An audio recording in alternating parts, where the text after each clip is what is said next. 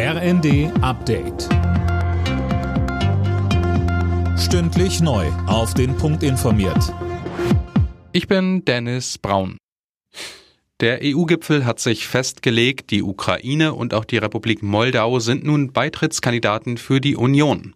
Ratspräsident Michel hat das per Twitter mitgeteilt und die Entscheidung als historischen Moment bezeichnet.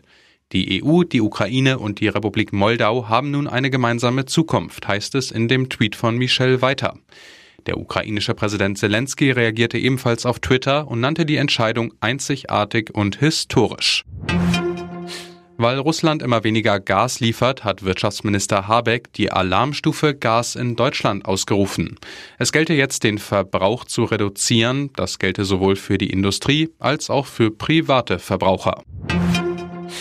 Vor dem Start der Sommerferien fehlt an den Flughäfen im Schnitt 20 Prozent des Personals. Die Folge lange Schlangen bei der Abfertigung. Über Himmelfahrt gab es an einigen Flughäfen ein regelrechtes Chaos.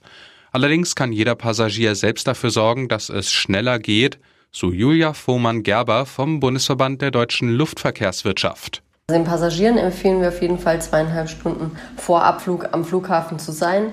Idealerweise vielleicht sogar, wenn es möglich ist, den Vorabend-Check-In zu nutzen, sodass das Gepäck dann schon aufgegeben ist. Auch Online-Check-Ins zu nutzen, dass man sich eben schon vor Abflug zum Beispiel so weit sortiert, dass man im Handgepäck die Flüssigkeiten in den Beutel macht und dass man die Zeit nicht weiter verzögert, sondern eher beschleunigt.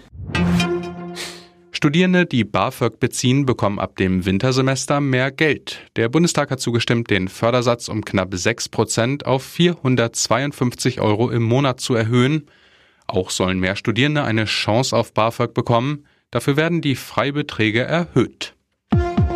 Alle Nachrichten auf rnd.de